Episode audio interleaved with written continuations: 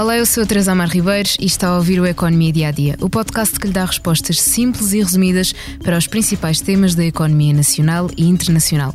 Todos os sábados lançamos um episódio que explora um tema económico em destaque durante a semana. Neste episódio falamos das queixas ao regulador imobiliário e de como é que estes negócios de compra e venda de casas estão a ser regulados em plena crise na habitação. Numa entrevista dada ao Expresso, o presidente do Instituto dos Mercados Públicos, do Imobiliário e da Construção, Fernando Batista, descreve as queixas que chegam ao regulador imobiliário e pinta o atual estado do mercado. A entrevista foi dada aos jornalistas Elizabeth Miranda e Helder Martins, da equipa da Economia aqui do Expresso, e resultou num leque distinto de trabalhos. E por isso convidamos Elizabeth Miranda para esta habitual conversa, juntando-se a nós à distância. Elizabeth, olá, obrigada por teres vindo. Obrigada pelo convite. Antes de começarmos a nossa conversa, vamos ouvir exatamente Fernando Batista, o presidente do regulador imobiliário, numa entrevista dada à APMIP em julho de 2022, quando as questões que vamos hoje aqui falar já já eram uma realidade. Nós pretendemos, eh, é sobretudo através de interoperabilidade com outros sistemas, fazer cruzamento de dados para que eh, as nossas eh, equipas inspectivas possam ter resultados muito mais profundos e, portanto, sobretudo, é utilizar as novas tecnologias para, com os recursos humanos que temos, conseguir de facto apanhar na rede empresas que estão fora do radar e que nós queremos que sejam colocadas no radar.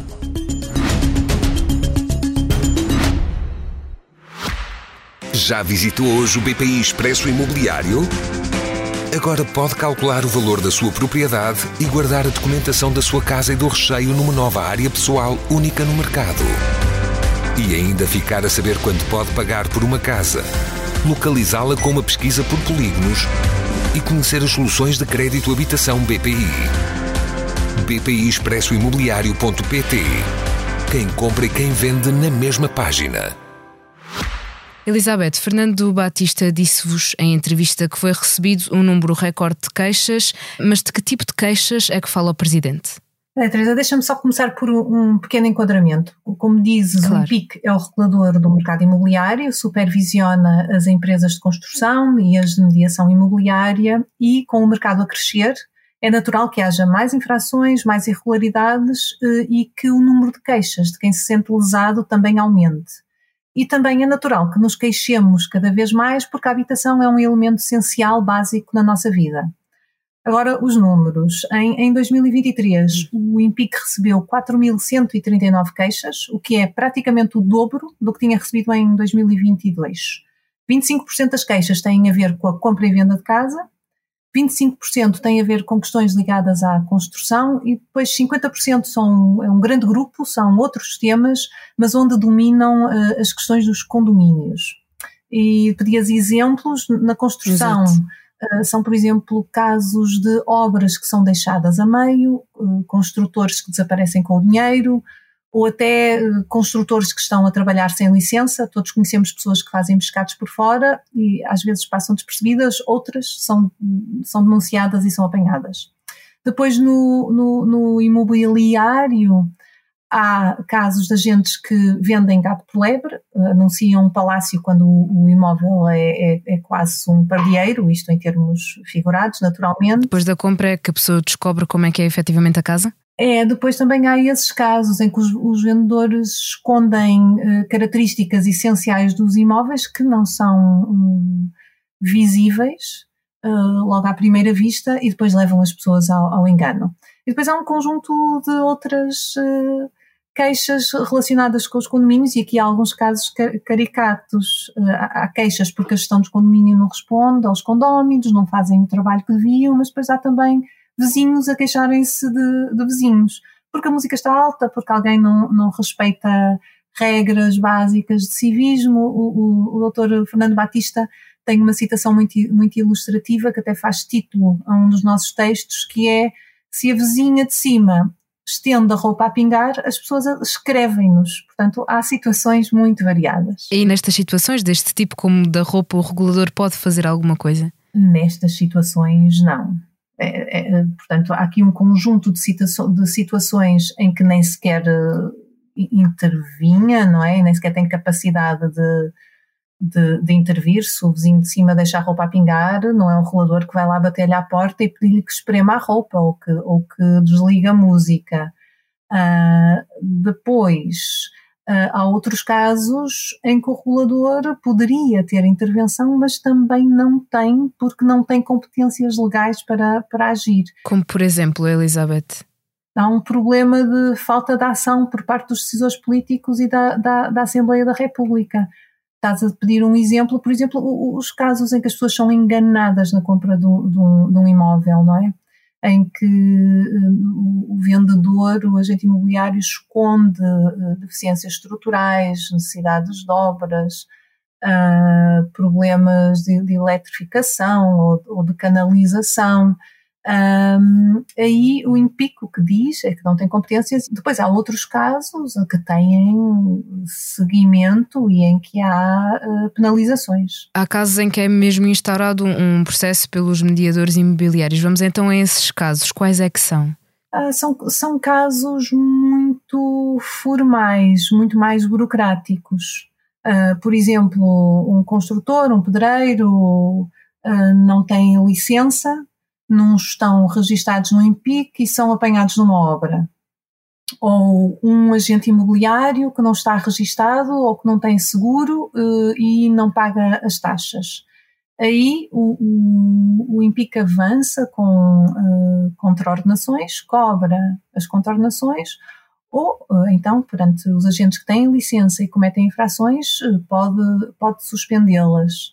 Uh, estes casos são, contudo, muito pequenos uh, face ao, ao, volume de operações e, para, e face aos negócios do mercado e também são muito pequenas uh, face àquilo que, são, que é o volume de queixas que, que, chegam ao IMPIC e que pode deixar muitos queixosos frustrados. Estas situações que avançam para um processo, qual é que tem sido o desfecho dos processos de contraordenação?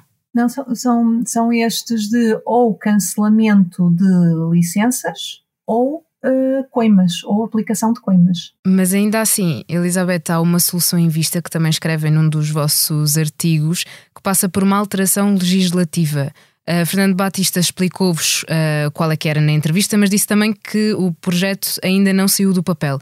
E por isso peço-te agora a ti para nos esclareceres de que é que se trata esta alteração legislativa e porque é que ainda não foi para a frente. Sim, são, são duas alterações legislativas que, que estão a marcar passo uh, já há praticamente dois anos. Uh, o INPIC gostaria de ter mais poderes quer no controle dos agentes imobiliários, quer no controle dos condomínios. Nos agentes imobiliários, quer obrigá-los a ter níveis mínimos de formação. Uh, o, o, presidente do INPIC diz-nos, e com razão, e eu julgo que ninguém contestará isto, diz que não é aceitável que alguém que está a vender uma casa não saiba o que é uma parte comum, o que é um logrador ou uma fração autónoma.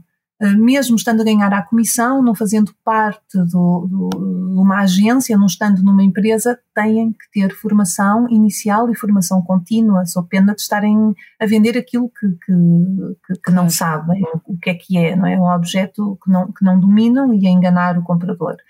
Depois, nos, nos condomínios, Uh, querem também passar uh, a criar regulação, querem uh, passar a criar regulação básica e supervisão mínima, porque hoje em dia qualquer empresa, qualquer pessoa pode vender o serviço de, pode prestar o serviço de gestão de condomínios, mas ninguém a fiscaliza. E, portanto, são serviços que mexem com o dinheiro de, de, de, de pessoas, podem ser lesivas para muita gente, e o IMPIC gostaria de ter aqui mais intervenção. Basicamente é isto. Havia há cerca de um ano e meio, dois, um, já foram apresentadas propostas legislativas, mas acabaram por ficar pelo caminho. Sim, isto num setor que é básico, o setor de, da habitação, ainda por cima agora numa altura de crise, como dissemos no início do episódio. Seguindo para outra questão, Elizabeth, ainda na vossa entrevista, claro, também falaram sobre os negócios imobiliários, compra e vendas de casas e o facto de haver negócios que são pagos em dinheiro vivo. Como é que é possível isto acontecer? É uma, é uma boa questão, Teresa. Não se percebe como é que é possível. Ah, desde 2017 é proibido pagar mais de 3, 3 mil euros em numerário, em dinheiro vivo, isto genericamente, pois as regras são mais específicas, mas em termos gerais um, mais de 3, só se pode pagar em dinheiro vivo um, bens e serviços até 3 mil euros, contudo continuam a fazer-se pagamentos acima deste valor. Uns pagamentos são por baixo da mesa e ninguém sabe que ocorrem, mas outros até são declarados, como, como estes. Para termos uma ideia, desde que a lei entrou em vigor, já se pagaram quase 42 milhões de euros em dinheiro vivo em 2.500 negócios imobiliários. Isto dá uma média de 17 mil euros um, por, por cada casa, isto acima por cada compra, isto acima dos 3 mil já permitidos. Portanto, não é muito no, no valor de uma, de uma compra, de um negócio imobiliário, mas é ilegal e é preciso que haja muito boas justificações para, para acontecer. Aqui curioso também é que nós perguntámos à autoridade tributária o que tem feito nestes casos, mas a autoridade uh, tributária não nos responde. O fisco não só não diz o que faz ou não faz nestes casos, como perde oportunidades para ser didático e para explicar às pessoas os riscos que correm se estiverem a pisar a, a, legislação. Então não é um risco dizermos que há falta de regulação nessa matéria. Falta de fiscalização, aliás. Pois, exatamente. Esta é uma, uma questão uh, muito portuguesa, não é? Porque costuma dizer-se que Portugal tem das melhores leis em várias áreas um, e nós nesta matéria e a matéria do branqueamento de capitais temos muita legislação, transpomos tudo quanto é quando são uh, normas europeias, temos até boas pontuações uh, quando somos fiscalizados por, uh, pelos organismos internacionais, mas tudo numa base formal, porque depois na prática uh, saber se as regras, a implementação das regras é controlada, quem controla que desfecho teve as coisas, ninguém, ninguém reporta e portanto fica-se com a sensação de que as coisas caem um pouco em saco roto. Elizabeth, muito obrigada e até uma próxima aqui no Economia Dia a Dia.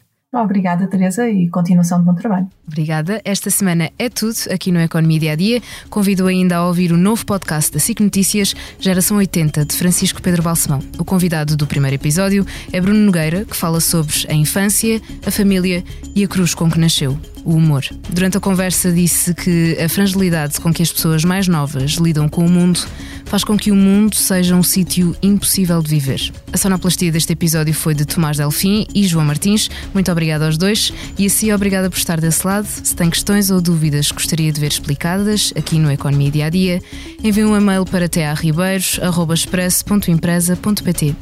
Voltamos já na segunda, com mais novidades económicas.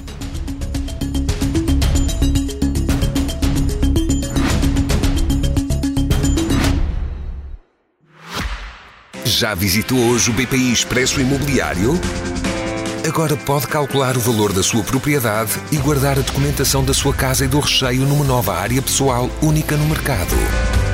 E ainda ficar a saber quanto pode pagar por uma casa, localizá-la com uma pesquisa por polígonos e conhecer as soluções de crédito habitação BPI.